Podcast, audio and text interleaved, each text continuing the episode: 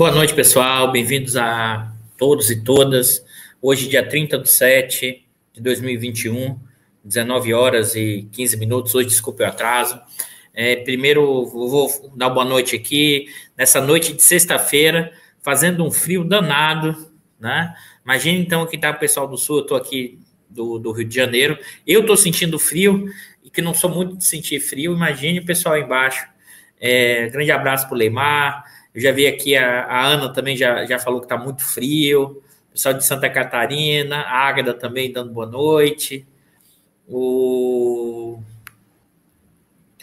o Eduardo Toledo também dando boa noite para gente. A, a, Ana Paula lá de Curitiba, né? O, o Diego lá de Volta Redonda. O Wilson está sempre aqui com a gente falando que tá um fio de rachar o coco lá em. O fio de rachar o coco é ótimo, né? Você vê que é coisa de baiano, né? Já viu fio de rachar coco? Não tem coco na região fria, ou muito pouco. Florianópolis está 9 graus e, está esperando o programa para ver se esquenta. Vamos, vamos esquentar, a gente vai tentar esquentar, né? A Ana também falando que tá um frio danado. O Manuel lá de Ribeirão Preto. Estou esperando o pessoal chegar para a gente começar o, é o Lali aqui de, lá de Resende, né? Resende está frio também, é, o Carlos lá de Belo Horizonte, né? O Cláudio está sempre aqui com a gente de Sergipe, mandou um abraço também para o Bicalho, a Tânia, Londrina está gelado, a Regina de Volta Redonda, né? Tá todo mundo chegando para a gente Boa noite, boa noite, pessoal. Um abraço, uma boa noite a todos e o frio tá, o frio tá bravo. A Baixada Fluminense também presente. Tá todo mundo Rio das Ostras, Itabuna, Bahia. É, boa noite, pessoal. Vamos começar, né? Vamos começar. O Joaquim Dantas sempre está com a gente aqui de, da comunidade Jacarezinho aqui do Rio. Vamos começar, vamos começar. Qual a ideia de hoje, né? E para a gente vai debater, e, e, Recife também, o Enoque, direto de Recife. É, em Recife deve estar um tempo mais agradável, né, Enoque? Não está tão. Hoje, hoje eu estava numa, numa reunião hoje à tarde lá num, num, grupo de pesquisa. Três Rios também, um abraço. Eu dei, aula, eu dei aula lá na Rural de Três Rios, Diogo, na Universidade Federal Rural do Rio. Cheguei a dar aula lá durante três meses. É, o Nordeste não deve estar tão frio, que eu estava numa reunião hoje, aí o Manuel Domingos, estudos militares, estava lá também. Aí falou: não, a gente toquei no Vale do Parnaíba, né, entre Piauí, é, ali da região do Piauí. Ele falou: não, de camisa, quase de, de, de, regata, de uma camisa levinha. Aí o pessoal falou: só caramba, aqui tá realmente uma, uma sexta-feira bem fria. Mas vamos lá, né? Vamos parar de enrolação, que vocês vieram aqui para. Até no sul da Bahia, o Marcos falou que tá frio, hein?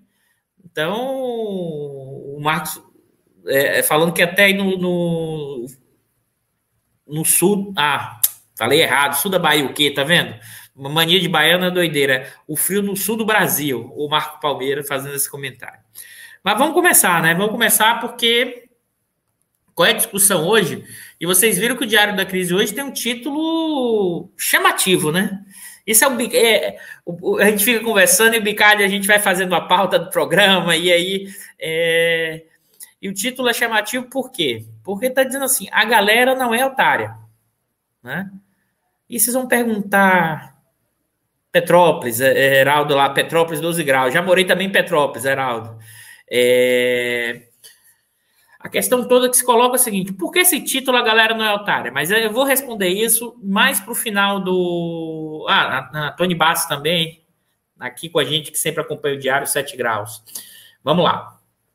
A questão se coloca é o seguinte: por que a galera não é otária? Mas guardem isso que a gente vai responder depois. Para a gente fazer esse percurso e esse caminho, eu vou aqui primeiro, são três, três linhas até para chegar nessa discussão, que é a percepção da população brasileira, de uma pesquisa que saiu recentemente é, que vale eu quis trazer aqui para vocês, que chama muita atenção, que é a pesquisa, é um survey, ou seja, uma pesquisa internacional da Ipsos, que é um instituto de pesquisa francês, e fez com 25, 25 países na mostra. Aqui a gente vai olhar só a questão brasileira, né? Mas antes de a gente chegar nessa discussão, a gente vai voltar na questão do Guedes, né? E o andar de cima, né? Além disso, olhar os resultados do mercado de trabalho, né? Que não mostra nenhum sinal de melhora, pelo contrário, existe uma, um aumento da taxa de desemprego, uma, uma piora no mercado de trabalho, ao ponto que o Guedes, é, em fala, diz que o IBGE está muito atrasado, né? Porque ele estava dizendo que estava tudo indo bem por causa do, da pesquisa do CAGED, de empregos formais, a gente vai ver que os empregos formais cresceram bem menos, e a gente vai ver que a situação econômica de boa parte da população se deteriora, a galera, o povo, tá? Enquanto uma parte enorme, uma parte enorme, né? Parte enorme, assim, uma parte significativa do andar de cima continua lucrando e continua num projeto, né? Não por acaso, é, a discussão que a gente vai traçar aqui, né? Tem a ver, você vai dizer, Eduardo, Guedes, tem a ver com os jantares e os, almo e os constantes, ou jantar do Bolsonaro com o andar de cima, ou o almoço recente no início desse mês do Guedes com setores empresariais, tá? no que diz respeito à questão da reforma tributária. Aquilo que a gente discutiu com o Rodrigo Oraí na última sexta-feira, recomendo muito, né? Para quem não assistiu, assistir para compreender muito do que está acontecendo, a compreensão do que é a reforma tributária, do que são as discussões sobre imposto sobre propriedade, sobre renda, sobre renda do trabalho, sobre renda do capital. Foi uma foi uma aula, realmente uma aula. E a questão toda que eu quero chamar a atenção para vocês aqui é o seguinte: mas Eduardo, por que o Bolsonaro e esse andar de cima? A gente já falou aqui, mas eu vou voltar nessa discussão que eu acho fundamental, por quê? Mas aí alguém poderia estar me perguntando: mas Eduardo, os capitalistas, os empresários, eles são orgânicos ao Bolsonaro? Eles são bolsonarista raiz? Não, pessoal, não vamos confundir as coisas. Né? O segmento empresarial capitalista, né? o segmento capitalista, as frações do bloco no poder do capitalismo brasileiro, ele vai estar articulado com seus interesses imediatos associados ao processo de acumulação, a geração de riqueza no presente para eles, de lucro, e no futuro. Tá? Aí o pessoal fala, ah, mas o Bolsonaro. Aí, aí o discurso dos liberais, né? Mas o Guedes era um liberal, ele não está implementando o neoliberalismo, ele, ele, na verdade, ele não está adotando o, o neoliberalismo porque o Bolsonaro, individualmente, não é um neoliberal, ele não está avançando nas privatizações, nas reformas. Tá? Isso é uma completa falácia. Né? Já mostrei aqui em outros programas que o processo de privatização continua marcante. Vou compartilhar para vocês, foi vendido na quarta-feira mais um ativo da Petrobras, né? Vou colocar aqui para vocês, na última quarta-feira, né? A Petrobras fecha a venda da Gaspetro para a Cosan por 2 bilhões. A Petrobras anunciou nessa quarta-feira que assinou né, com a Compass Gás e Energia, empresa do grupo Corosan, contrato para a venda de sua participação de 50%, 50% na Gás Petro. O valor da operação está avaliado em próximo 2 bilhões de reais e será pago no seu fechamento. Né? A Gás Petro detém participação de 19 distribuidoras de gás que exploram com exclusividade os serviços locais de distribuição de gás e canalização em diversos estados do país. Ou seja, eu estou voltando aqui algumas dimensões, mas é importantíssimo ressaltar e voltar para essa discussão. O que unifica hoje a burguesia? Que, novamente, aí eu vou usar também um programa do Diário que eu gostei muito, entre os vários outros, uma fala da professora Virginia Fontes, né? Central para entender hoje. A burguesia tem o mando, mas não tem o comando. Mas hoje qual é o mando e como isso está associado? Né? O que unifica, qual é o fio condutor dessa história e por que a burguesia brasileira é hoje um pilar do apoio ao governo Bolsonaro? Né? está associada ao quê?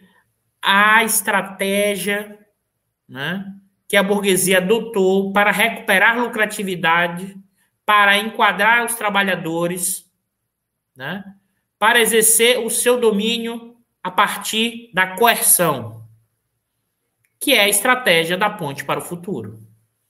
Que o Temer vendeu essa estratégia como alternativa para que ele fosse apoiado no golpe pela grande burguesia, pela mega burguesia. Tá? Só para vocês terem ideia, o que é a COSAN? Depois eu vou voltar, porque a COSAN, inclusive, o CEO da, da COSAN, né, estava no jantar que o Bolsonaro foi ovacionado.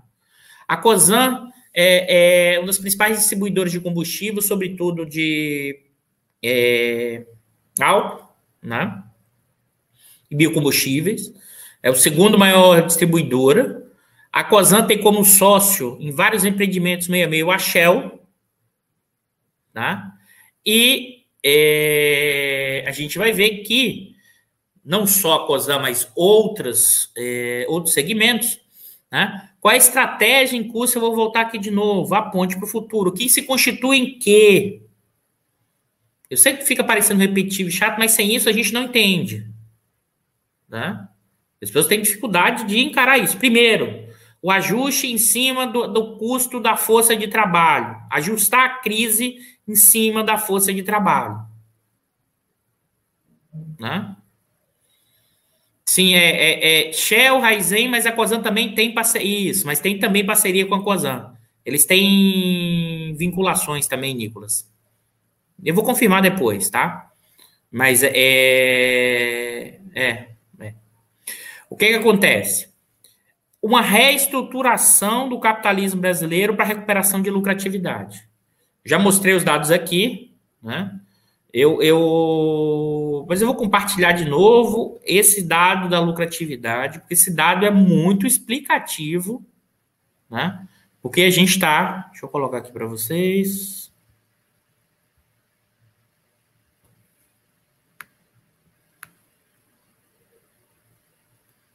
Aqui, ó. O, é, o verde, ah, deixa eu ficar aqui para ficar melhor. Aqui, né? Em verde, o PIB, a queda do PIB. PIB volta a crescer, mas muito pouco, cai de novo na pandemia, né? as taxas de crescimento do PIB. A taxa de lucro geral das 500 maiores empresas de capital aberto, em breve eu vou mostrar para vocês também as empresas de capital fechado. Eu estou montando uma base de dados para escrever um artigo. Observe a queda em 2015, aqui das empresas privadas, tá? Eu estou tirando as empresas estatais, uma queda para quase 1% no geral, sendo que o setor não financeiro, ou seja, todas as outras empresas do setor não financeiro, tem uma queda na lucratividade, volta a se recuperar, né? E desacelera na pandemia, mas ainda com patamar elevado. Né? Então, isso aqui é elemento importantíssimo, e olhando, por exemplo, a taxa de rentabilidade dos grandes bancos em 2020. E também, se vocês não acompanharam, acompanhem, porque o programa é, feito ontem no canal do Instituto, é, Sistema Financeiro em Debate, né, apresentado pelo Norberto, fez uma discussão muito interessante, muito importante relevante sobre a questão do sistema financeiro e da questão dos grandes bancos no Brasil. Né? Esses dados já mostrei para vocês, eu não vou voltar, mas o que é que chama atenção? Eu queria reforçar isso. Né? Muita gente. Opa! Muita gente tem olhado a representação né, das pessoas que tiveram nesse almoço do Bolsonaro dois meses, no jantar do Bolsonaro que ele foi ovacionado. E, e tá? Recentemente na conversa com o Guedes, eu fiz uma lista, eu peguei a lista que saiu na grande imprensa.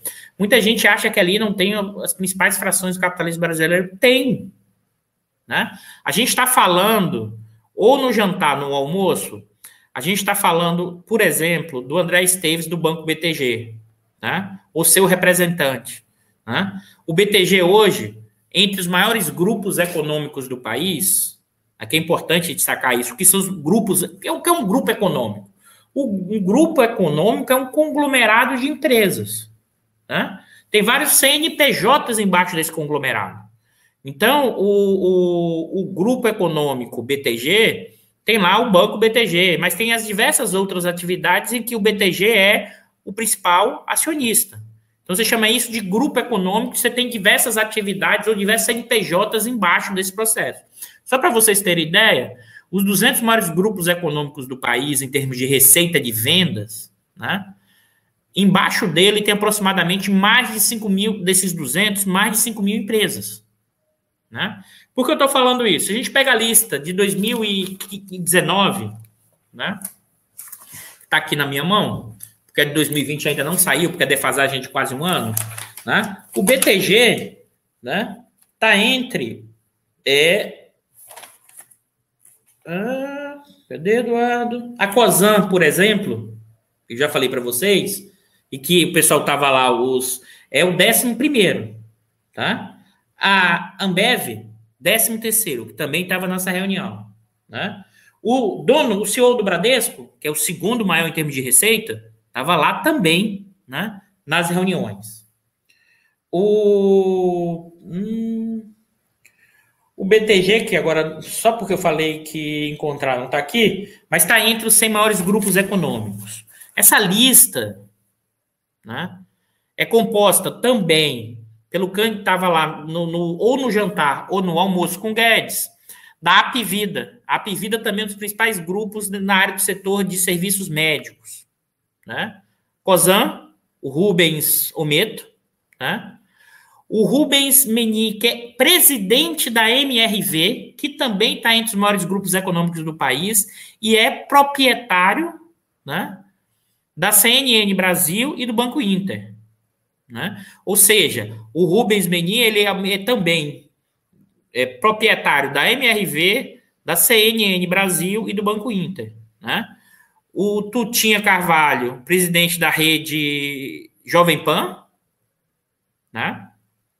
Aqui eu só estou destacando os principais, porque tem mais gente aqui que eu não estou citando. Eu estou citando a mega burguesia, né? Ou seja, proprietários que estão entre os 200 maiores grupos do país. O Carlos Sanches, para quem não sabe, ele é o CEO da, do setor de farmacêutica MS, que é também chamado do bilionário dos genéricos. A empresa dele está entre as 100 maiores de, de 100 eh, maiores grupos econômicos, tá? É, é, esse é, é, apoiador desde o início do, do Bolsonaro, né? Eu estou aqui pegando a lista que eu tenho, que eu não vou passar, senão isso vai ficar muito longo. Mas o Flávio Rocha, da Riachuelo, né? Que o sobrinho dele é, é hoje o presidente do Brasil do, é, 200, né? Que é o grupo que apoia o Bolsonaro há bastante tempo. O Davi Safra, que é do Banco Safra, né? É, vamos lá. O José Roberto Maciel, o CEO do SBT. Né? O Benjamin Steinburg, presidente da CSN. Né? O, o, o Bruno Blent, presidente da Qualicorp. Né? Carlos Gereissati, presidente do Guatemi. É, o Fernando Simões, fundador da JLS. A JLS é um grande grupo econômico do agronegócio né? do agronegócio, da agricultura e do, do agronegócio. E aí, presidente da FEBRABAN, é, presidente da Fiesp, o Trabuco estava nas duas reuniões, o presidente do, do, do, do, Bradesco, o José Beringer, que é presidente do banco, do, que é presidente da XP, né? Tanto José Beringer como Rafael Furlani, sócio-diretor e presidente da XP.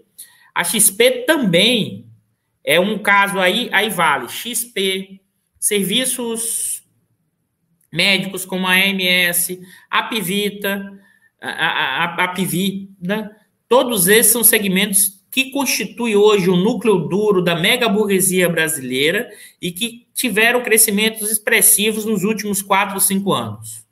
Tá? Nos últimos, na verdade, dez anos, que acelerou no período recente. Tá? É, deixa eu ver se tem mais aqui. As pessoas, para entender o tamanho da encrenca que a gente está. Né? Hum, dono da Qualicorp, já falei.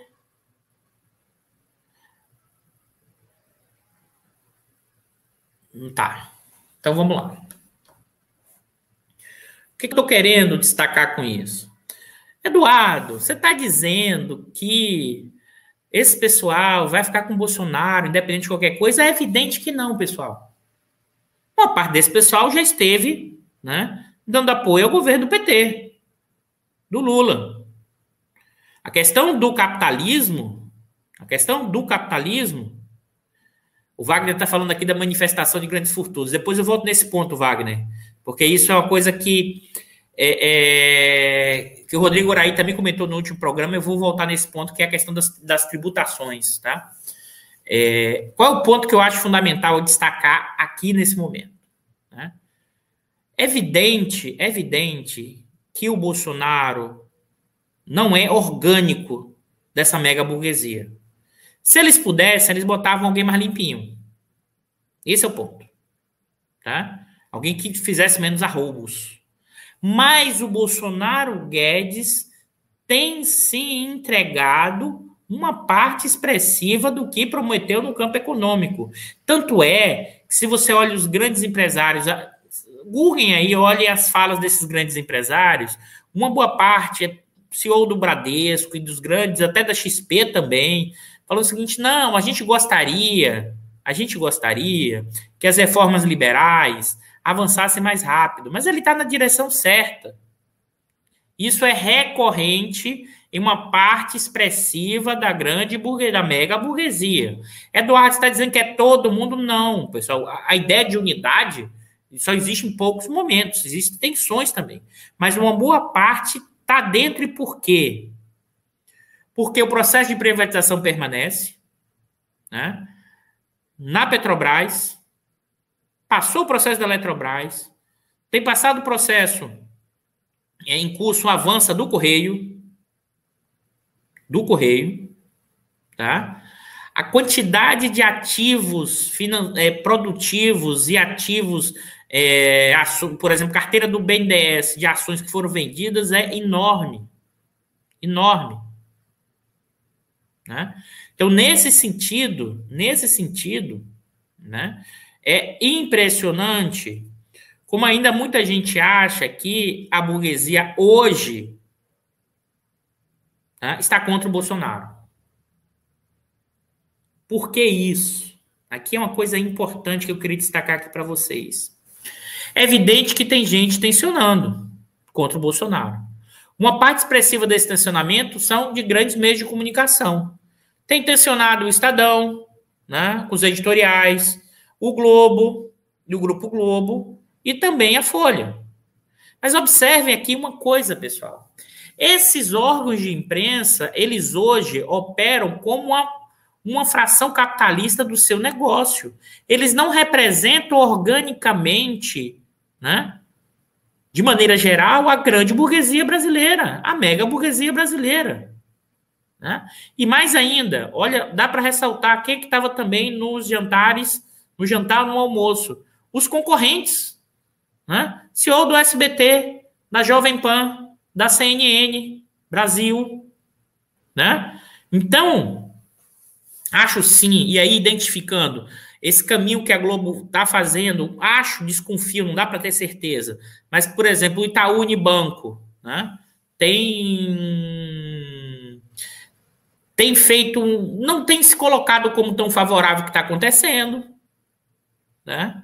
Dá para ver, por exemplo, a revista Piauí, o quanto está batendo no. Claro que sempre teve um editorial de qualidade, mas o quanto está batendo no padrão maior, para quem não sabe, a revista Piauí é, é, tem como um dos seus proprietários um dos filhos, um dos donos do Itaú, o Itaú Unibanco.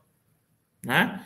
Então, observe que é evidente que essa mega burguesia pode desembarcar do Bolsonaro. Mas por enquanto, e eu vou dizer mais, e ela só desembarcará, né? Só desembarcará, né? Se, se surgir algum candidato, né? Que seja uma terceira via limpinha, né? Nesse processo. Se surgir eleitoralmente. Essa mega burguesia, se tiver de escolher entre o Lula e o Bolsonaro, eu não tenho dúvida nenhuma que escolherá o Bolsonaro. Tá? Eu não tenho dúvida nenhuma disso. E por quê? Porque necessariamente Hoje, o projeto dessa burguesia é a do desmanche. Desmanche. Esse desmanche está associado ao quê? É, é, um desmanche para reconfigurar um novo capitalismo no Brasil. E é um novo capitalismo que significa o quê? Aumentar fortemente o grau de exploração, reconfigurar a relação entre o público e o privado do capitalismo brasileiro, aproveitar o máximo possível para correr. Tanto é que o Bolsonaro hoje e o Guedes tornam funcionar o seguinte: vamos acelerar tudo, porque a gente não sabe se consegue manter esse padrão ou essas reformas como estão estruturadas. Então vamos passar boiada. Vamos passar boiada. Né? O antigo ministro da, do Meio Ambiente, a frase dele é emblemática. A frase dele, como diz o não só o, o meu grande amigo Elias, mas também o Lênin há muito tempo e o próprio Marx, a frase dele é o, o particular no universal, no universal dessa burguesia brasileira. Passar a boiada. Então eu preciso acelerar as reformas, eu preciso acelerar as privatizações, mesmo que isso possa gerar um problema para frente. Eu preciso criar condições de, de engessar politicamente quem vai entrar. De engessar né, da governança estatal né, quem vai entrar. O Nilton está perguntando se o Ciro estaria nessa terceira via. Eu realmente eu não enxergo o Ciro, já respondendo, mas eu não enxergo o Ciro nessa terceira via, é, Santos. Eu considero o Ciro é, um candidato no campo de centro-esquerda e pela lógica de esquerda. Eu sei que as pessoas não vão dizer qualificação, não. Para mim, o Ciro não é terceira via. Ele pode até tentar se colocar como terceira via. A, a ideia de um lado Bolsonaro e de outro é, o Lula. E aí daí chamar o termo terceira via, não. O que é terceira via em curso, né? É uma tentativa de parte da grande mega burguesia e parte da classe média alta construir um candidato liberal né? reconstituir elementos da fase do PSDB Fernando Henrique Cardoso, candidato liberal. É isso. Observe que isso não é no Brasil, pessoal. Essa discussão de terceira via são os liberais que perderam espaço né?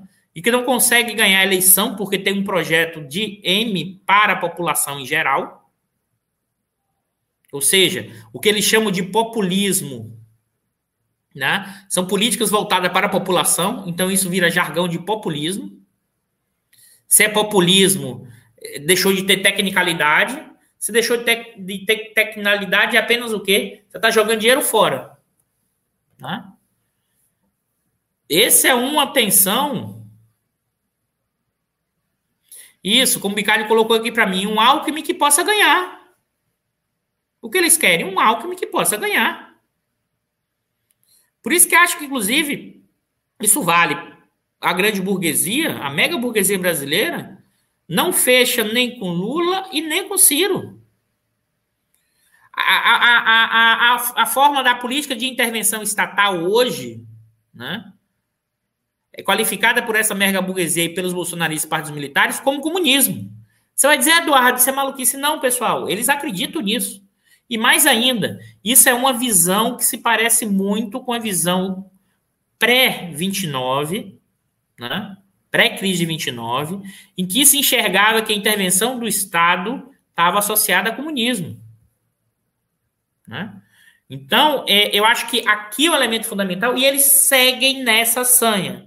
Eles seguem com capacidade de mando Aí você vai dizer, mas por que não tem comando então, Eduardo? Pegando a, voltando à frase da professora Virginia. É porque você não tem coordenação, porque o Bolsonaro não é orgânico, porque ao mesmo tempo você negocia, porque essa negociação da, da mega burguesia né, é com Guedes, o Bolsonaro e com Lira. Observe como Lira está atropelando tudo. Observe que essa semana quando desmembrou parte do, do Ministério da Economia, o, o Mourão foi à televisão dizer: não, não muda nada da política econômica. Né? Não muda nada da política econômica. Porque esse é um dos pilares de apoio hoje, né? A mega burguesia, a grande burguesia. E que, observe aqui, esse é um ponto que essa mega burguesia, né? essa mega burguesia, ela não vai querer nenhuma reversão do, do projeto bolsonarista barra Temer, que é a ponte para o futuro. Isso a gente está falando de reforma trabalhista, isso a gente está falando de reforma previdenciária, isso a gente está falando de retirada de direitos sociais, isso a gente está falando de teto dos gastos, isso a gente está falando de privatizações sendo realizadas de forma é, completamente no butim. Né? É, eu vou, vou compartilhar aqui com vocês também, para vocês terem ideia. Deixa eu colocar aqui uma. Uma matéria da Carta Capital, né? Deixa eu compartilhar com vocês.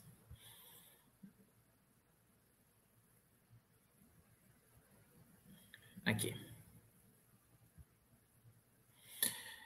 Que foi escrita pelo Carlos Drummond, que é a conta da pilhagem. A receita de vendas da NTS e da TAG não bastará, não bastará para a Petrobras pagar pelo uso dos gasodutos que eram seus.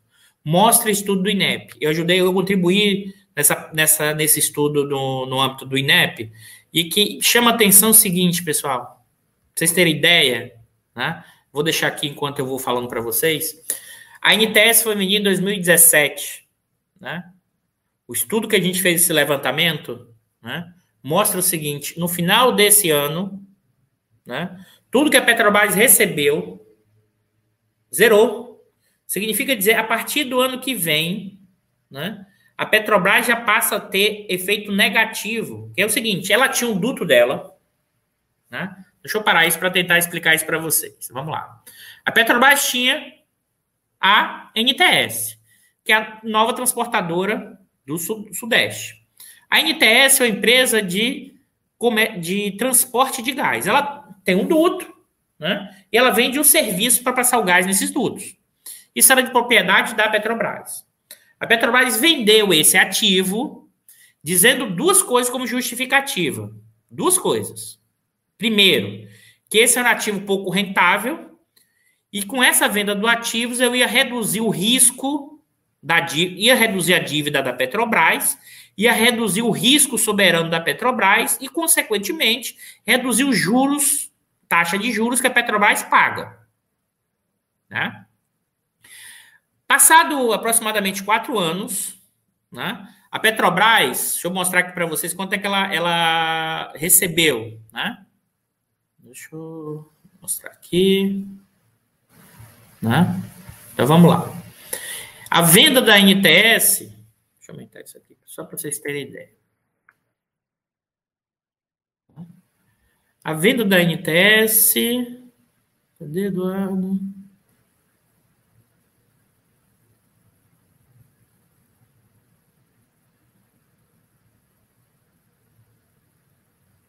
Isso. O, o, o, estudo mostrou que aumento. Pra vocês terem ideia, com a venda da NTS, a Petrobras passou a pagar, ter um custo pela utilização dos dutos. Só que esses dutos, né, a Petrobras só passa metade da utilização do duto, mas você contrata o negócio fechado. Então, por exemplo, você tem um duto. O que, que passa de gás lá? Metade do duto. Mas você tem que pagar o quê pelo duto inteiro? Né? Então aumentou os custos. Para vocês terem ideia, por ano, a Petrobras passa agora 3,5 bilhões de reais pelo aumento do custo. Para vocês terem ideia, o que a Petrobras recebeu na venda da NTS, ela já pagou de aluguel, tá? E esse ano, depois de quatro anos, já zerou. É como se você estivesse vendendo a casa para morar de aluguel e não tendo emprego. Né? Você vende a casa e gasta o dinheiro da casa para pagar aluguel. Né? Então, o que, que acontece? E mais ainda, qual foi a justificativa? Que a empresa era pouco rentável. Se vocês olharem a rentabilidade da NTS, da TAG, a TAG é uma empresa também desse setor. vocês terem ideia, pessoal, sabe qual foi a rentabilidade da TAG em 2020? 23%. O que é, essa rentabilidade? O retorno sobre o patrimônio, o lucro líquido sobre o patrimônio, de 23%. E sabe qual foi o retorno da NTS? 117,9%. Enquanto a Petrobras teve a rentabilidade de 2%. Tá? Ou seja, é uma falácia o argumento de que você vendeu ativos pouco rentáveis. Segundo ponto. Vocês entendem agora quem, quem por exemplo, você, quem comprou agora a, a, a Petrogar, a participação né, da Gaspetro, Cosan, né? Quem comprou né, o, a NTS? Brooksfield, um fundo, é uma empresa canadense, que é uma lógica de operação de fundos de investimento. Ou seja, pessoal, o processo de privatização né, é um botim em curso, porque você está comprando ativos né, que vai gerar enorme rentabilidade no curtíssimo espaço de tempo. A gente está falando o seguinte: uma empresa como a ITS, com infraestrutura gigantesca, com custos enormes que foram para realizar aquele tipo de investimento, quatro anos depois os caras compram e está livre. Uma empresa que vai durar anos, anos e anos. Ou seja, com a taxa de rentabilidade inimaginável. Né? O, a, também a BR Distribuidora foi vendida em junho. E mais ainda, a BR Distribuidora foi vendida como preço, ah, mercado acionário, preço das ações. Mas como é que você vende o controle acionário sem cobrar pelo controle acionário? Você vendeu o controle acionário sem cobrar pelo controle acionário, como se fosse o preço de mercado da, é, das ações. Né? Mais ainda, além da Brooksfield, o que é que está acontecendo? Né? Isso conversa com, com um grande amigo lá de Brasília que tem estudado isso como ninguém, né? É, do IPE, um colega do IPE, em breve vou tentar trazer ele aqui, o Mauro Santos Silva. Muito, costumo dizer que é o meu guru. O Mauro é fogo. Ele tem estudado e percebido o seguinte, tá? Que as os modelos de concessão hoje de aeroportos e de rodovias têm operado com risco baixíssimo. A empresa faz o investimento, mas se tiver qualquer risco é coberto pelo Estado. O Estado não tem dinheiro, ele não coloca o dinheiro. O que é que acontece? Ah, vou construir uma, uma duplicação de 100, de 100 quilômetros. Ah, mas teve uma mudança na demanda internacional e que o meu, a minha expectativa de lucro futuro caiu. O que é que ele faz? Em vez de construir 100, ele constrói 80% de duplicação. Como diz esse, esse, esse grande pesquisador desse campo, isso é capitalismo sem risco. Por isso que as grandes empresas estão entrando né, nas concessões com esse novo modelo regulatório gigantescamente. Aí o governo vai dizer, não, vai gerar investimento. Não, por quê? Uma boa parte da entrada são em ativos existentes. Né? São ativos existentes. Então, observe que né, essa discussão das privatizações, essa discussão do butim, né, é abre-se novos espaços de acumulação no curto prazo. Agora, e por que essa dificuldade do controle? Porque a mega burguesia, como diz a professora Virginia Fontes, tem mando, mas não tem comando. Por quê? Porque a capacidade de comando está associado à capacidade institucional, à lógica estatal. O Estado é um elemento importante da forma de como se organiza a disputa intracapitalista. E o que acontece? Tudo bem, o Lira é dos caras, da mega burguesia. Mas no meio do caminho, quando vai para o Lira e para o Centrão, eles botam jabutis para também ganhar deles. Então, vai, no, no caso da Eletrobras, colocam térmicas A, B, C ou D em determinados espaços. Né? A questão do saneamento, né? Alagoas, mas também aqui no Rio de Janeiro. Né? Então, essas empresas, o modelo regulatório, no caso da concessão, no caso do, do, do Alagoas e, e, e Rio, No caso do Rio, então, da venda do, dos lotes aqui da Zona Sul, os caras não vão precisar investir muito e vão ter retornos muito significativos. Lucro enorme. Então, qual é o sentido dessa burguesia tirar o apoio do governo Bolsonaro e do Guedes? Mas você vai dizer, eles vão ficar pé da vida, vão. Quando o quê? Quando deixar de entregar. Não por acaso, o Guedes, aí sim, nesse início do, do mês, teve que conversar com o parte do setor empresarial que ficou pé da vida, pé da vida com a reforma tributária com a taxação de lucros e dividendos. Eu vou voltar aqui, para quem não assistiu, uma síntese do que o Rodrigo Araí falou na, no último diário. Né? A, a reforma tributária nasce com a lógica do ciclo eleitoral. E que lógica é essa do ciclo eleitoral? Vamos mudar o imposto de renda, sobretudo para reduzir a tributação do imposto de renda é, sobre a classe média e média baixa tá? Para injetar cerca de 20, 25 bilhões o ano que vem. Inclusive, essa injeção, em alguns, para alguns, é, você diminui o desconto na folha, para alguns, e passa a pagar depois. Então, é em torno de 20, 25 bilhões de injeção de dinheiro para a classe média entre, entre 5 e 10, entre, entre 2 e 5 salários mínimos, inclusive, que isso é uma base importante do bolsonarismo e o segmento de classe média média, tá? Mas você vai dizer o seguinte, como é que fecha isso então? Porque o, o ministro da, o Ministério da Economia queria fazer uma reforma tributária neutra. O que, que é isso? Uma reforma tributária que não mudasse, ampliasse a arrecadação. E mandou o projeto para a Fazenda. Fazenda não, para o Tesouro. E o Tesouro, mesmo marcado por várias é, lógicas neoliberais, né? Seguiu as boas práticas dos órgãos internacionais, FMI e Banco Mundial, que tem, tem focado na ideia da tributação sobre a renda do capital. Essa é a discussão do Piketty, por exemplo, pessoal. Todo, hoje existem vários instrumentos de burla sobre a renda da propriedade.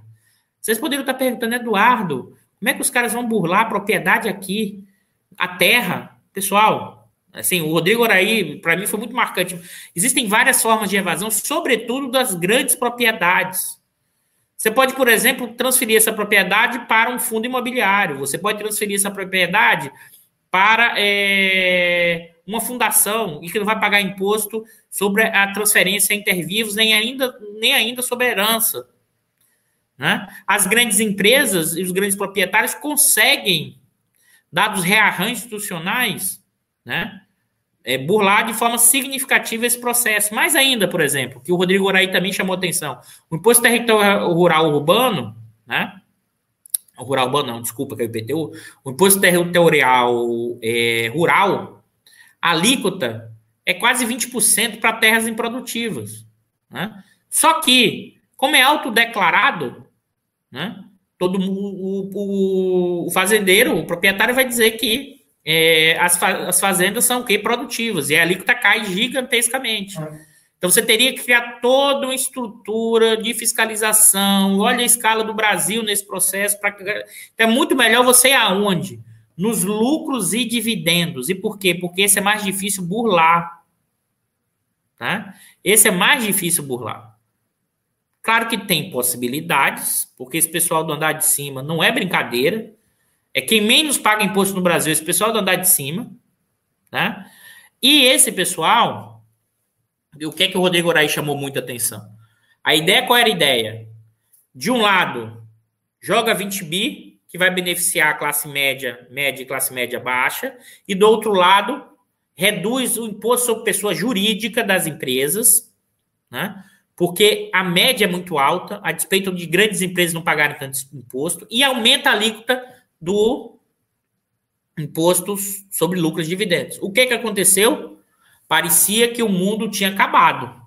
Os grandes empresários partiram para cima. Né? O próprio Guedes falou que não, não é bem assim, o Congresso que vai decidir. O Lira e o relator saiu mudando completamente o processo. E é uma reforma tributária que vai, não vai lucrar lucros dividendos nesse processo e ainda aumentou as isenções né, da pessoa jurídica. Né? Então foi frente parlamentar, foi todos os segmentos dessa mega burguesia brasileira, porque não quer. Observe bem, olhe, olhe bem a situação.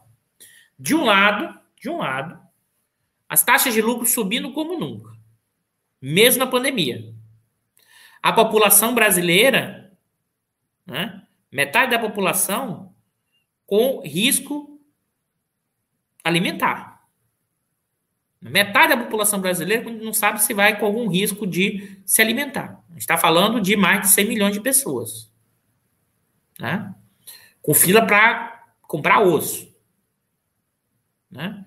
Por outro lado, essa mega burguesia e uma parte da classe média alta que vive de renda, de ativos financeiros, enchendo as burras de dinheiro. Enchendo as burras de dinheiro. Né? Além disso, né, o que, que eu acho fundamental olhar? E mesmo com a certa crescimento econômico, e que o Guedes comemorou que voltou ao CAGED, o mercado de trabalho aqueceu, uma conversa fiada. Eu vou compartilhar com vocês aqui os dados da PNAD de hoje, que acabou de sair hoje. Eu vou tentar explicar para vocês como é que funciona. Eu fiz três, três, três gráficos assim para mostrar o funcionamento né? E, e, como é que a gente lê os dados. Né? E o Guedes desqualificando o IBGE, por quê? Porque o, o órgão tem uma consistência, é, identificação importante, mas essa é a prática bolsonarista de, de desqualificar qualquer tipo de informação que seja contrário. É, eu vou compartilhar para vocês os dados né, da, da última PNAD, ou seja, que mostra uma deterioração do quadro né, do mercado de trabalho brasileiro de forma significativa, mesmo com uma certa recuperação do crescimento do último trimestre. Mas vamos lá. Opa, estou mostrando antes aqui. Então vamos lá. Vamos lá, pessoal. Essa a pesquisa que acabou de sair. Como é que a gente precisa entender como é que funciona o mercado de trabalho? Eu vou aqui pegar alguns elementos importantes. Ó, a população brasileira, tá? A população brasileira no terceiro trimestre de 2020, ou seja, março, abril, maio, né? Em média, né? É de aproximadamente, segundo estimativas do BGE, 210 milhões 738 mil, né? pessoas. Se a gente pega esse mesmo período, esse ano que a pesquisa acabou de sair, significa que a população né, cresceu cerca de 1,5 milhão de pessoas. Né? Se a gente olha a população acima de 14 anos ou mais, né, o crescimento dessa população foi de aproximadamente 3,5 milhões de pessoas. 3,5 não, desculpa pessoal, aproximadamente 3,7 né, milhões de pessoas. O que é a força de trabalho? Aqui é o ponto importante. Significa dizer as pessoas que estão né, é, inseridas no mercado de trabalho. Ou seja, são pessoas que estão ocupadas ou pessoas que estão desocupadas, procurando emprego. Isso é importante entender isso. São pessoas que estão ocupadas e são pessoas que estão procurando emprego. Isso é a força de trabalho. Tá aqui, ó. Significa dizer que a força de trabalho, ó, a força de trabalho, né, cresceu 2,8 Bilhões. Observe, ou milhões de pessoas. Observe isso aqui, ó. Porque esse dado aqui é importante. Deixa eu botar a, a ponteirazinha para ficar melhor.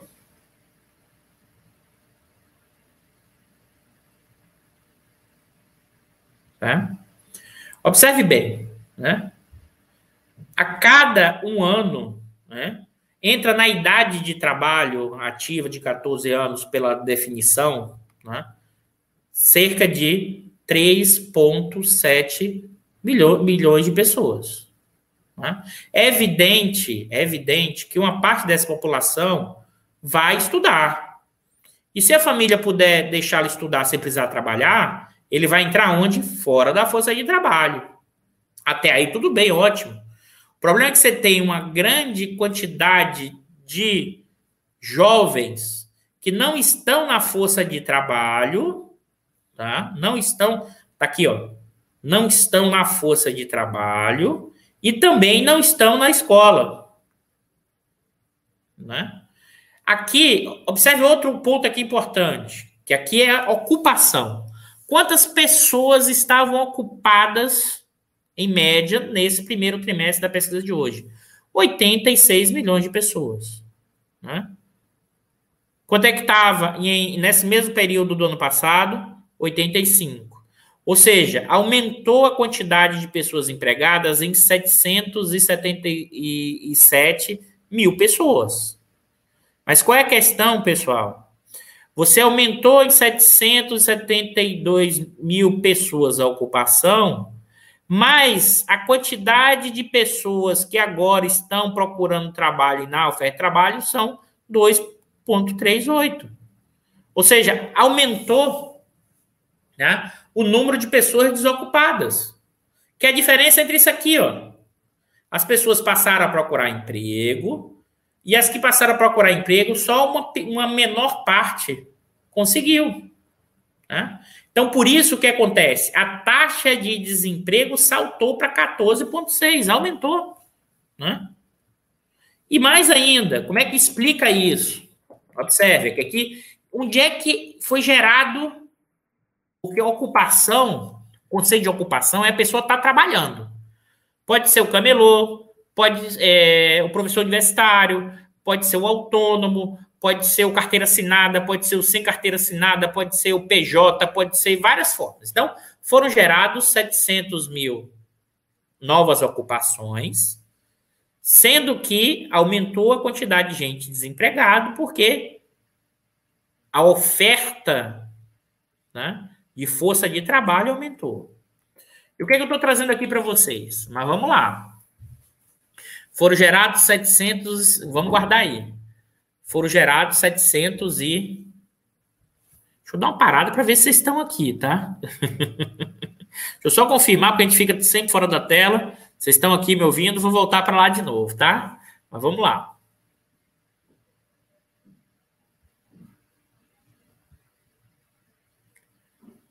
Eu voltar aqui de novo.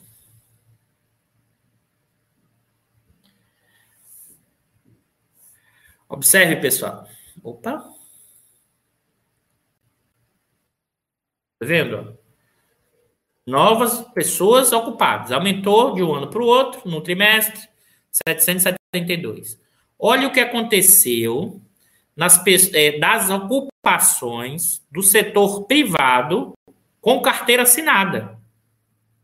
Ou seja, reduziu as pessoas empregadas com carteira assinada em mais de 1,3 milhão de pessoas.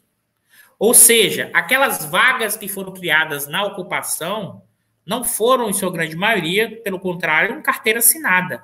O, o fluxo, o, o saldo disso foi negativo, porque você, na verdade, a maior parte perdeu postos de trabalho em carteira assinada. E mais ainda, pessoal, olhe que no setor privado, apenas 30 milhões de pessoas têm carteira assinada.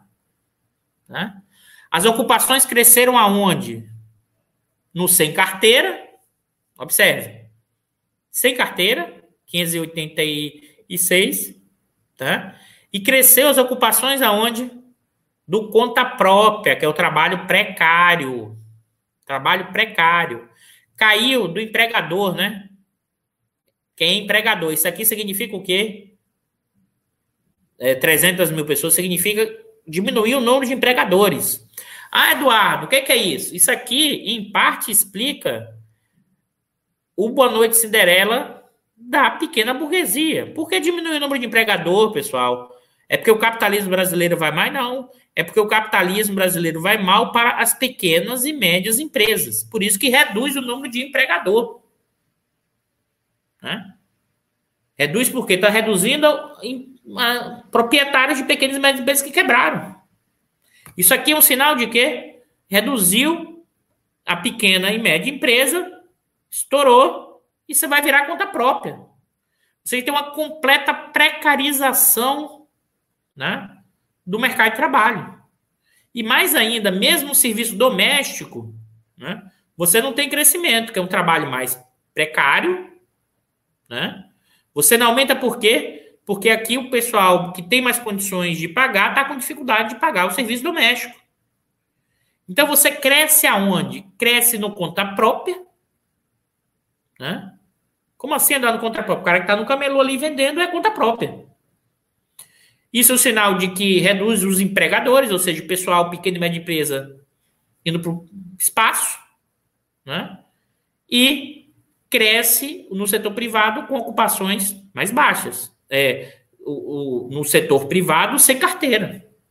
Isso mostra uma piora né, do mercado de trabalho que diz respeito ao aumento, do, aumento da taxa de desemprego né, e dos, dos ocupações que foram geradas são muito mais precárias. E por serem muito mais precárias, isso gera um efeito o quê? Um menor salário, um menor rendimento. Tá? Um menor rendimento. Mas antes de entrar no rendimento, que acho que é importante aqui colocar para vocês, hoje foi meio é, conversa aula meio de mercado de trabalho, né? Observe onde é que, onde é que foi gerado mais emprego em termos de setor? Aonde? na agropecuária. O setor agropecuário gerou um saldo positivo de quase 770. Observe, observe bem, pessoal, aquilo que a gente conversou lá em outros diários. O, o dinamismo econômico da agropecuária puxa determinadas regiões e setores. Por exemplo, boa parte do emprego gerado foi apenas da agropecuária. Isso afeta regiões grandes produtoras da agropecuária. São regiões, inclusive, que hoje é, apoia o governo Bolsonaro. Né? Se você olhar eleitoralmente, onde ele tem maior popularidade, no centro-oeste e no sul. Né? É, a indústria perdeu posto de trabalho. A construção civil tem uma reativada. Né? Foi o segmento que mais perdeu, mas reativou. Sobretudo aqui, porque aqui é importante o efeito. Você tem grandes empreendimentos. Aqui tem um efeito que é significativo que é o seguinte: como a taxa de juros caiu muito recentemente, e alguns indivíduos de classe média, média alta, né, que não foram tão afetados pela crise, viram a oportunidade de comprar um imóvel. Ainda mais que o aluguel subiu muito, né? Se o aluguel sobe muito e eu consigo pagar uma prestação menor com juros mais baixos, eu vou tentar comprar um imóvel em vez de ficar pagando aluguel. Né? E como o aluguel é indexado pelo IGPM, está batendo em 30%, né? é, vai ficando vantajoso tomar um financiamento e pagar o que seria equivalente a aluguel por um, um preço muito menor pelas prestações. Né? O comércio continua ainda com saldo muito negativo, né? serviço, reparo. É... Acho que isso explica, e claro, isso vai rebater aonde? Isso vai rebater né, os rendimentos. O rendimento médio vai cair das mais diversas formas. Real. Com o crescimento da inflação, isso vai bater o quê? Na perda da capacidade dos trabalhadores né, em termos de seus salários. Por quê? Novamente, não é toda a inflação que isso acontece. Que a inflação, nesse momento, é fortemente vinculada à inflação de alimentos. Porque a mesma elevação dos preços das commodities alimentícias, que garante maiores lucros para os capitalistas do, da agropecuária, é esse mesmo efeito com uma política é, de câmbio flutuante como a gente tem, né, que provoca a elevação dos preços internos. Né? E aqui a massa de rendimentos, o que é isso a massa? É o conjunto de dinheiro na economia em geral é as pessoas empregadas multiplicado pelo seu salário. Aqui não tem a massa do auxílio emergencial, tá, pessoal? Isso aqui é a renda do trabalho.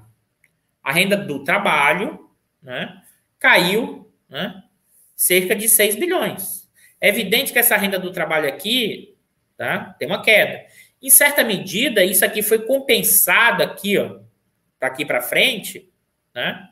Em certa medida, foi compensado com a transferência do auxílio emergencial, que permitiu, inclusive, um você segurar, né? É, e você permitiu que uma parte da população não morresse de fome, sendo muito direto. Né? Bom, deixa eu parar um pouquinho aqui, deixa eu voltar para a tela. Eu falei que ia ser até rápido, já temos quase uma hora. Deixa eu ver o que, é que o Bicalho está falando aqui para mim. Bota a bolinha vermelha. Botei, Bicalho. Olha que eu nem tinha visto que você tinha colocado. Ah, não botei a bolinha vermelha, não, né? Eu esqueci de colocar. Senão acaba no vento, fica muito pequenininho. É, qual é o ponto que se coloca? E aí vamos lá. Vamos lá. É, eu já, só para comentar, pessoal, essa coisa de mercado de trabalho foi nos meus primeiros estágios na faculdade, no núcleo de conjuntura da UFBA. Né? Eu estudei mercado de trabalho, análise da conjuntura de mercado de trabalho. Espero que vocês tenham, tenham ajudado vocês a entender um pouco essa dinâmica e o que, é que acontece. Sim, a inflação de alimentos, gás, cozinha, combustível, água, energia, isso afeta diretamente o bolso do consumidor, do trabalhador. Né? E é evidente que se por um lado, imagina, a mega burguesia ganha dinheiro, a mega burguesia, burguesia privatizando tudo, nem quais são os efeitos possíveis disso para a questão das tarifas. Né? É, no meio de um apagão, com possibilidade de apagão ou possibilidade de racionamento, numa crise hídrica, apagão não é o termo adequado, mas assim, porque na verdade o que está em apagão é, é, as instituições brasileiras estão em apagão, né? Mas nesse momento há um risco de uma enorme crise hídrica, né? É, que que todo custo da pandemia, todo o custo do ajuste, todo o custo do aumento da lucratividade dessa burguesia está sendo jogado em cima dos trabalhadores. Dos trabalhadores. E dos trabalhadores mais precários. Tem sido jogado em parte da pequena burguesia, da chamada classe média, mais baixa, também. Mas o ajuste maior é em cima do que dos trabalhadores. Por isso que esse alívio no imposto de renda aqui vai pegar essa chamada, vai, vai pegar no quartil ali no, no decil, no meio.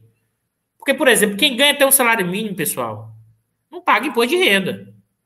E mais da metade da população brasileira, um pouco mais, ganha menos do que salário mínimo. O que vai pegar essa, essa exoneração entre dois e cinco salários mínimos. E acho que entre talvez um pouco entre 5 e 8, como o Rodrigo Orei comentou aqui. A questão toda que se coloca é o seguinte, né? E a gente vai para aquela nossa pergunta, né? E o povo e a população? Né? Aqui é importante, porque sempre tem essa lógica. O brasileiro vota mal, o brasileiro não sabe votar, a população brasileira é ignorante, analfabeta. Eu estou cada vez mais convencido que esse é o tipo de, de, de discurso elitista né, que esconde e dá o argumento do jeitinho para os problemas do Brasil. Nosso problema é de jeitão. A, a população brasileira vota de forma pragmática. Por que votou no Bolsonaro? Porque o Bolsonaro tá, conseguiu se colocar como uma alternativa antissistêmica. Né? Dizendo que ia mudar a lógica sistêmica. Ele conseguiu. Tem um, tem um antipetismo? Tem, mas é mais do que isso o fenômeno, pessoal. Né? O fenômeno é outro. Tem um antipetismo? Claro que tem.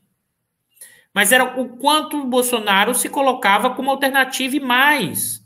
É só lembrar também que a crise de 2015 foi muito grande no plano econômico. O câmbio se desvalorizou em 50%. A, a, a, o, o gás de cozinha subiu gigantescamente. A inflação ali acelerou rápido e o desemprego cresceu rápido. Né? E ele se colocou como essa alternativa. É evidente que tem os chamados bolsonaristas raiz, que, que é muito mais do plano ideológico, mas esse não chega talvez a 20. Está girando entre 15 e 20. Isso não ganha eleição para ninguém. Isso não ganha eleição. Se o Bolsonaro não entregar alguma coisa daqui para frente, não entregar, um, entregar é, renda, melhora, né? Ele não tem chance. E por que eu estou falando isso? E qual é o elemento importante? É, é isso aí mesmo, Lemar. O, o, o, balanço energético, a lenha voltou, voltou a crescer, né? Voltou a crescer o consumo de lenha como fonte energética. Né? Voltou a crescer. Porque o, a, o pessoal não tem condições de comprar um botijão. Né? Não tem condições, não tem dinheiro. Em algumas cidades é 100 reais. Né?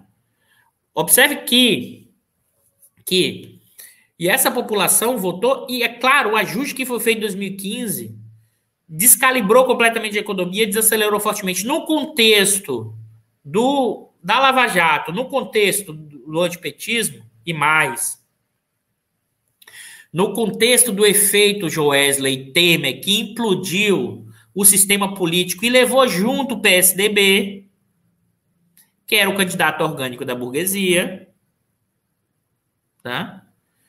Ele foi de Bolsonaro para Bolsonaro continuar a lógica do Temer. E quem é o fiador da balança? O Guedes. Né? Mas, em certa medida, a população votou por quê? Porque tinha expectativa de mudança mais geral. Eu já, eu, é, é muito, acho que eu já comentei isso aqui vou voltar de novo.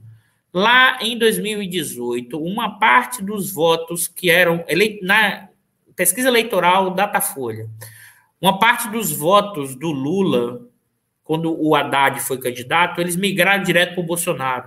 Eu já mostrei na, na, última pesquisa eleitoral, quando o Lula aparece, em torno de 5 a 6% sai do Bolsonaro e vai para o Lula.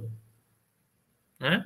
A questão toda é o seguinte: o quanto a população espera que vai melhorar as condições materiais de vida. É mais do que essa história assim, é, é apenas de um salvador. É também, dada a nossa estrutura social, tem isso também. É evidente que tem. Né? Mas é evidente que essa população vota de forma pragmática e, e aí que eu vou trazer os resultados dessa pesquisa que mostra que a galera não tem nada de otário. A população, a percepção da população brasileira está entendendo o tamanho da encrenca e enxerga a forma como a luta de classe hoje opera no Brasil. Eu compartilhar com vocês esses dados dessa pesquisa.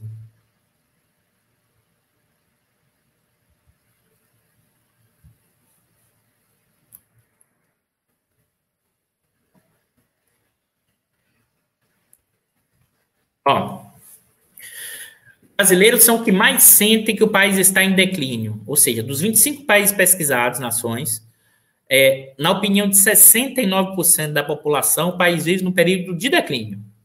Isso é fácil, porque entender, né? O tamanho da nossa crise institucional, da nossa crise política, da nossa crise econômica e social. Aqui, ó, 80% das pessoas acho que a economia do Brasil é manipulada para beneficiar os ricos e os poderosos. Aquilo que eu tenho batido com vocês o tempo inteiro. A ideia do antissistêmico. A ideia do efeito coringa. Deixa eu voltar aqui de novo. A ideia de que, como a população tem cada vez mais se tornado precarizado e complicado, é nessa franja que os movimentos de extrema-direita né, ganha o voto porque vende uma alternativa. Não necessariamente consegue uma alternativa, mas vende uma alternativa.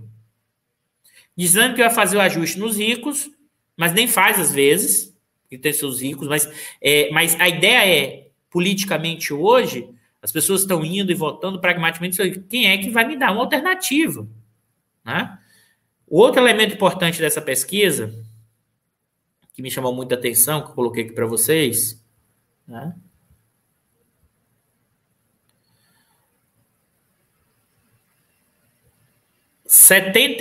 Cento acham que partidos e políticos tradicionais não ligam para as pessoas comuns. Ou seja, é mais do que uma discussão do antipetismo, é uma discussão da antipolítica. Foi dessa onda que o Bolsonaro surfou, como implodiu o sistema político. E ele se colocou, apesar de ser um deputado, como fora da política. Aqui, aqui né? Para 72% dos brasileiros, a elite política e econômica não se importa com as pessoas que trabalham duro. Eu queria chamar essa atenção aqui para voltar depois. 76% da população acredita que a principal divisão da sociedade do Brasil é entre cidadãos comuns e elite política e econômica. Observem bem, a maior parte da população não acha que a divisão do país é entre esquerda ou direita. A maioria da população não acha que é de um lado Bolsonaro ou Lula. A maioria da população acha que a divisão do país tem a ver com uma, a forma como a luta de classe assume no Brasil. E por que isso é tão forte aqui como no resto do mundo? Tem a ver com o aumento brutal da desigualdade. Isso tem a ver, inclusive, com essa aceleração dessa percepção da população brasileira com o projeto de desmanche implementado na Ponte para o Futuro. Você sai no meio da pandemia, metade da população está com dificuldade de comer, enquanto os ricos ficam mais ricos do que nunca. Né? A classe média alta fica mais rica do que nunca. Né? Então, nesse sentido, né, a população enxerga assim o que está acontecendo. Agora, a classe média, uma parte da intelectualidade dessa liberaloide, né, fica chamando o povo de ignorante. Mas, na verdade, isso é para quê? Isso é o instrumento de projeção do que ele é para o outro. Para quê? Para manter o seu status quo e seu poder. Dizer que eu não tenho nada a ver com isso. Eu ganho meu dinheiro de forma justa e honesta, explorando gigantescamente né, no, a população brasileira. E é claro né, que essa, essa lógica, esse tipo de funcionamento, gera enorme crise né, de legitimidade política e da própria democracia. Olha o que essa mesma pesquisa coloca também. Né? Que é para fechar a gente abrir as perguntas, que hoje eu sei que vai, hoje eu provoquei bastante, vai ter bastante pergunta. Então vamos lá. Opa! Ah, tá aqui. Ou não, peraí, só um minuto. Tá aqui. Deixa eu botar de volta aí. Aqui.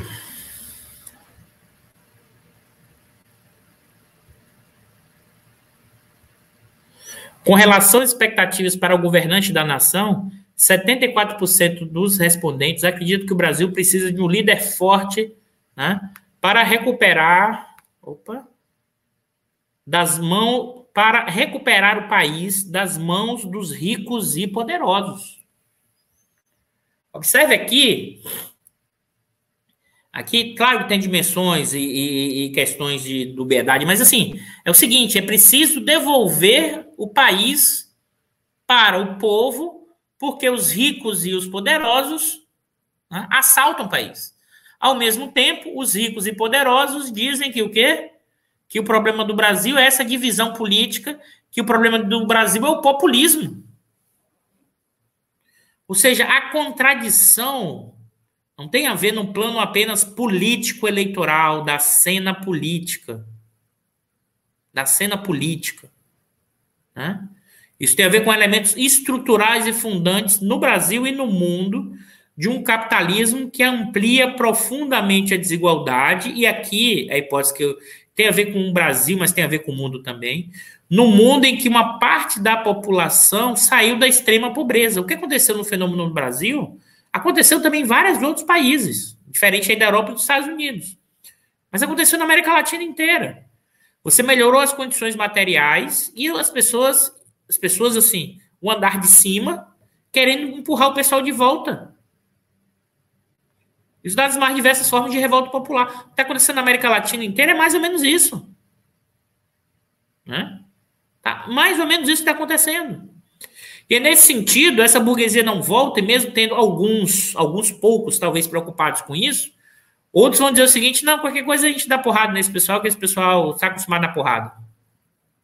Né? E fecha com o Bolsonaro. Né? Então, é, é, Ou seja, a galera não tem nada de otário.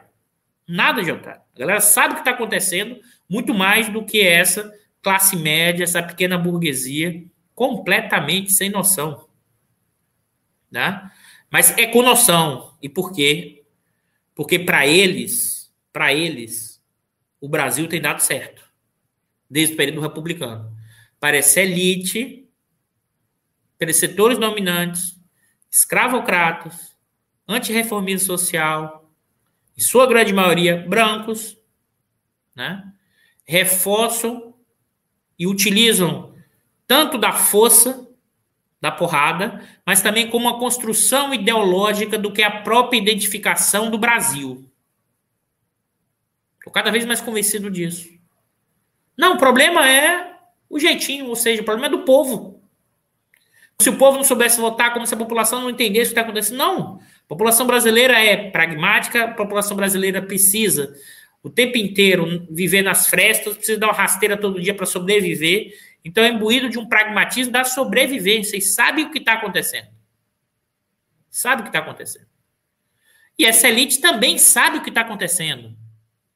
Essa, elite é um termo ruim para o Brasil. Setores dominantes, essa classe média alta, também sabe o que está acontecendo. Mas diz que, diz que não tem nada a ver com ela é esse povo do sul do Equador que é o problema. Então, pessoal, eu acho que isso é um elemento fundamental. É, esse é o, a discussão que eu queria trazer para vocês. Eu vou abrir para as questões e perguntas. Eu estou vendo que o chat está pegando fogo aqui. É, faz parte. É, a questão toda que se coloca, sim, sim, essa burguesia permanecerá com Bolsonaro até o quanto puder sugar do Bolsonaro, passar a boiada, mas ao mesmo tempo poderá girar, mas não girará para nenhum candidato né, no campo da esquerda. E aí eu estou colocando aqui o Lula e estou colocando no campo, com todas as questões de debate, também estou colocando o Ciro no campo da esquerda. É isso, pessoal. Bastante provocativo hoje. GH, o semipresidencialismo é estratégia da burguesia limpa? Não, GH, isso é uma nova forma de golpe. Porque, na verdade, o que acontece? O semipresidencialismo é a tentativa de mudar por cima e manter o poder. Porque qual o problema hoje dessa mega burguesia, parte dessa, desse tema da mega burguesia? Ela tem hoje enorme dificuldade no seu projeto de ter o quê? Um candidato orgânico. Né?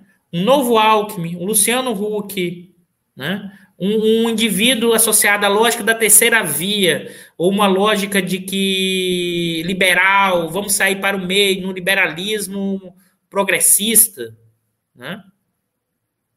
Progressista aí, eu estou botando entre aspas, porque a ideia do, do liberalismo. Né?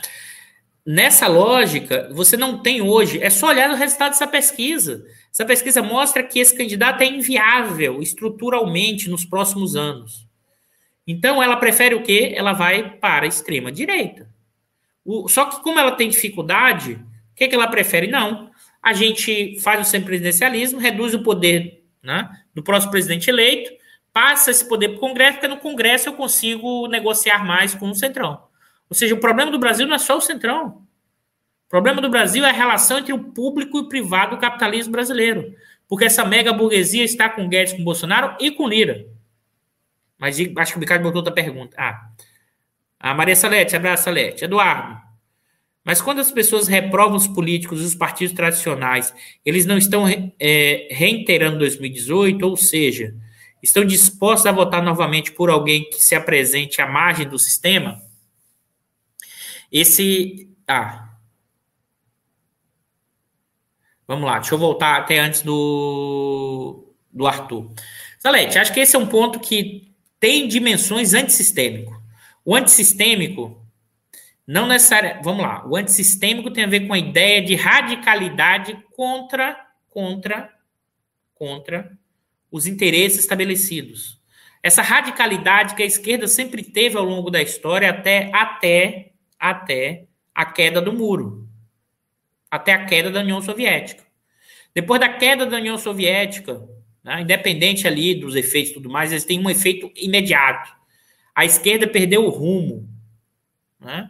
Ainda está tentando se encontrar até hoje. Ela está cambaleando até hoje. Porque dali surgiu o quê? A chamada terceira via. Os Tony Blair da vida, né? O Mitterrand não vai para cima. Para você ter ideia, qual foi o fenômeno novo da esquerda mundial ocidental desde a queda do muro? Foram os movimentos de esquerda mais ou menos, ou rosa, ou, ou híbrido, da América Latina. Né? Essas foram as vitórias maiores do movimento da esquerda no Ocidente. Né? Na Inglaterra, até que se tentou, mas não, não, não ganhou. Ou seja, esse foi um elemento importante. Né? Você vê o quanto, na verdade, é, é, é nessa discussão, é, é, nesse sentido, a radicalidade no campo da esquerda não necessariamente é o, o, a política estrito senso. Aqui tem uma coisa do software de pesquisa. Assim, se tem alguém que vai na radicalidade da questão dos ricos, pode estar associado à política. Esse é um campo que a esquerda precisa resgatar. E resgatar não é só por causa do voto, é porque o outro lado também, também, né? Também não vai querer retroagir, que é a mega burguesia, né? Acho, o Bicalho, acho que botar o outro, outra pergunta, Bicalho. Cadê que eu. Acho que não era essa, não, Bicalho, era outra. Você tirou e eu não li. Aí, é o Arthur, isso. Depois eu volto para essa. Eduardo, você poderia se aprofundar nessa questão contraditória do resultado da pesquisa, em que o povo vê o cenário como benéfico às elites, mas apoiadora de autoridade forte? Ainda não é perigoso? É evidente que é perigoso, Arthur. Mas é, Arthur, se você olhar essa pesquisa, expressa o que a gente está falando o tempo inteiro aqui. O 18 Brumário do Piniquim brasileiro. Né? O que, que é a saída da crise no 18 Brumário? Né? O líder, a centralização de poder. Se está tudo zoneado, você vai falar, pô, preciso centralizar poder. É tipo assim, vamos reorganizar o jogo. É evidente que isso, por um lado, é sim riscos à democracia, e é evidente que isso sim abre espaço para as mais diversas formas autoritárias também. Na verdade, é, o risco, nesse sentido, está rodando em todo lugar do mundo, aqui numa escala muito maior.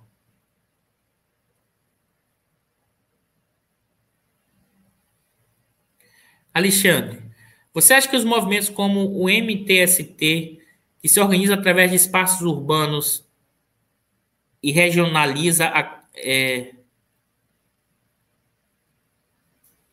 não são proletário clássico, mas têm obtido vitória. Ah, tá. Não, vamos lá, Alexandre. Interessante isso, né? Claro, se você olhar, o proletário clássico, no caso brasileiro, é desse tamanho pequeno. Porque qual é o proletário clássico no sentido marxista da, do momento que o Marx está vivendo da Revolução Industrial e uma parte no início do século XX? É, e, e século, ao longo do século XX é o trabalhador industrial. Isso é o proletário. Mas observe com o processo de reconfiguração produtiva, com o fatiamento do processo produtivo, com a fragmentação é, até das cadeias globais de produção, a figura do operário industrial com avanço tecnológico, ela vai reconfigurando. Então, não acho que as mudanças e as lutas de classe, as lutas sociais, não venham apenas do operário, do proletário clássico. Né? As formas de luta que nascem, como aí o Marco já nos alertava muito bem, de forma corporativa, pode ganhar uma outra dimensão. Então, esse movimento, por exemplo, dos é, do MTST, na luta pela. Observe, observe que aqui tem várias contradições e tensões, a gente pode até discutir isso mais à frente em algum outro momento. Pela casa própria, né? Você ter o mínimo de condições básicas, isso sim gera um movimento de luta política nesse processo. É evidente que gera enorme reação, sobretudo de uma elite, de uma classe média alta, dos mais ricos. Porque esse tipo de movimento social, de questionamento das estruturas, é sempre repelido com enorme força. Olha o que foi Canudos, contestados. Né? E nessas lutas que vai dar moradia à terra, elas são particulares, mas ao mesmo tempo também são universais.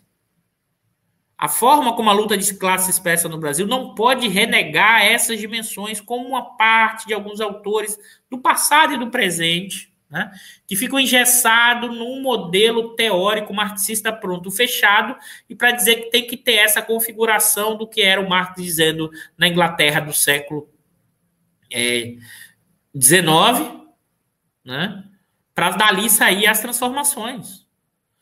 Tem que olhar como a nossa formação social e como isso estrutura a forma da luta de classe. Né? Observe que é importante que, nesse sentido da nossa brutal desigualdade, políticas estatais que aumentam o processo de acumulação e geram aumento da incorporação dos trabalhadores, dá uma balançada na forma como a luta de classe se opera. Isso foi em ciclo de desaceleração é, da acumulação, a burguesia reage com um jeitão. Como diz o, no, nos termos do Chico de Oliveira, e reage de forma sociopata para manter os seus lucros, ou seja, bula as regras, se mantém de forma sociopata, como dito pelo Florestan Fernandes. A Bernadette está sempre aqui com a gente pergunta: no cenário internacional neoliberal, quais as possibilidades de autonomia dos países periféricos? É interessante isso, Bernadette. Aqui você tem vários planos do neoliberalismo. Vamos lá. Eu acho que essa discussão é bem importante. Se você olhar dos anos 90, sobretudo, já dos anos 80, mas dos anos 90 até hoje, você tem uma predominância do neoliberalismo com a queda do muro e com as políticas implementadas. Mas ao longo, sobretudo dos anos 2000, com a ascensão da China, o mundo operou de um lado de uma lógica neoliberal e ao mesmo tempo do outro com o milagre econômico chinês, que é outro bicho, que é outra coisa, mas interagindo, né? interconectado. É evidente que isso abriu margens de manobra para certas estratégias de crescimento. Isso só foi possível, é, essa possibilidade, o que foi estruturado na América Latina com a Onda Rosa, os governos de esquerda nesse período, não seria possível nesse contexto dessa configuração desse tipo de capitalismo. Então é evidente que margem de manobra sempre há. Mas você não pode dizer que você tem autonomia plena para fazer esse movimento. Né? Então, acho que é nesse sentido, nesse sentido, a, a, a lógica das formas de processo é evidente. Você tem o imperialismo, junto com isso você tem o neoliberalismo, você tem as capacidades. Mas, é, por exemplo, mas no meio disso tudo você tem uma disputa enorme entre China e Estados Unidos. São nessas frestas e brechas que abre a possibilidade. Se você olhar, o Vargas depois conseguiu segurar o que depois foi os nossos governantes dentro dessas disputas a partir da, da Segunda Guerra e, sobretudo, depois da Guerra Fria, você foi criando instrumentos para tentar o quê? Criar condições de ir criando autonomia de forma gradual. Né? Porque se por outro lado você ganha autonomia, quem está na sua país central vai querer tirar sua autonomia. Quem não sobe cai, e quem não sobe, nesse sentido, as estratégias de luta do imperialismo é desarmar e derrubar. Mas é evidente que sempre tem possibilidade, pessoal, senão a gente não tem história. Porque se você diz que nunca tem possibilidade de mudança, ainda mais que no caso brasileiro, você tem um potencial de poder não exercido, porque você tem grande território, porque você tem uma capacidade de geração de riqueza expressiva, ou seja, você tem, você tem alguma perdendo cada vez mais, mas capacidade tecnológica, científica e ainda industrial perdendo capacidade, diminuindo o potencial, mas você tem uma escala que nos dá potencial de exercer né, a nossa soberania. Né? A questão toda é que essa forma para reduzir a soberania não vem só de fora. Aqui é o ponto.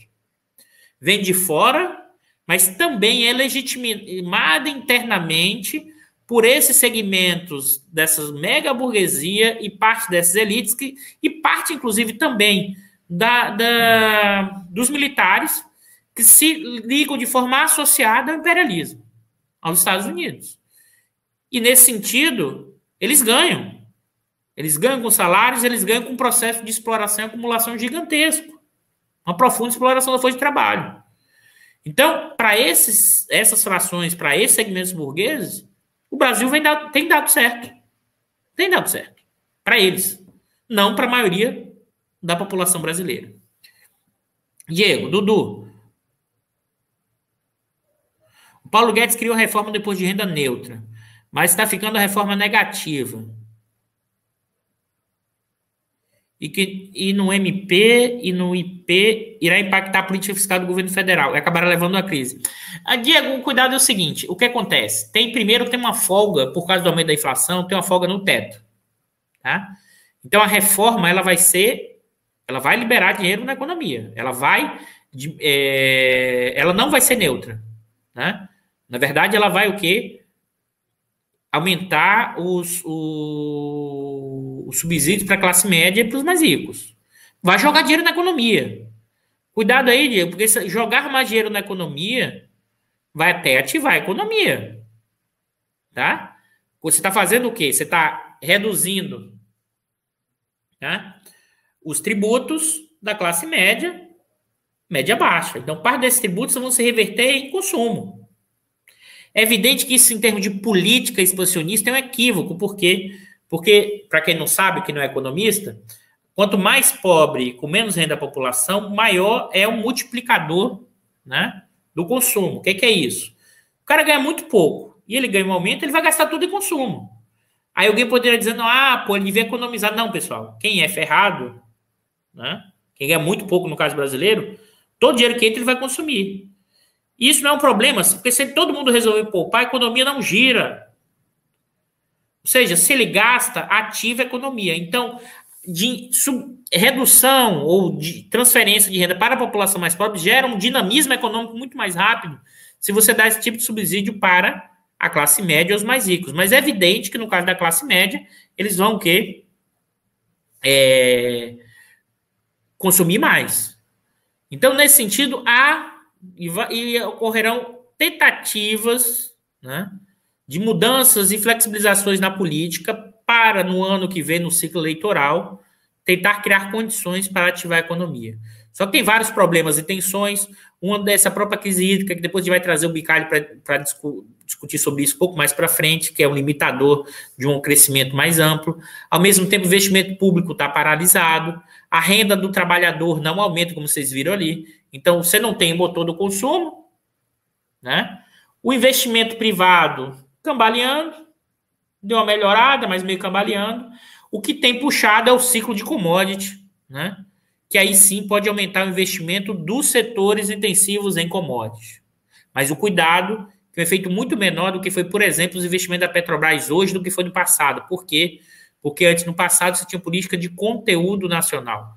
Para construir uma plataforma de petróleo que custa né, entre 2 e 3 bilhões de dólares, né, você atribuía um conteúdo local, que significa que você tinha que produzir internamente. Agora não a maior parte é produzido lá fora, então a renda vaza para o exterior. Você tem o investimento aqui, o seu efeito multiplicador da renda, mas essa renda vai o quê? Na forma de importação de máquinas e equipamentos para o exterior, gerando emprego e renda lá fora. Então, a gente tem que ir acompanhando essas conjunturas, mas, novamente, o governo Bolsonaro tem dois pilares de apoio hoje: os militares e a maior parte da mega burguesia brasileira, que continua na sua sanha de desmanche, de reconfiguração do capitalismo brasileiro, de uma lógica que implica empurrar todos os custos desse ajuste para uma parte expressiva da pequena burguesia, dos pequenos proprietários e, sobretudo, para a classe trabalhadora. É isso, pessoal. Eu sei que tem muitas perguntas, tem muitas coisas mas a gente volta depois para discutir mais pontos com vocês. Bom final de semana. Quem gostou, compartilhe, marque o sininho aí, compartilhe com amigo, com amiga e bom final de semana. Se cuidem, aproveitem agora, entre embaixo de um cobertor, assistam um filme, tome um vinho ou o que for para dar uma esquentada, que a sexta-feira está realmente gelada Espero que tenham esquentado um pouco a, a noite de vocês nessa sexta-feira fria boa parte do Brasil. Valeu, pessoal. Boa noite. Obrigado a todos e todas e todos.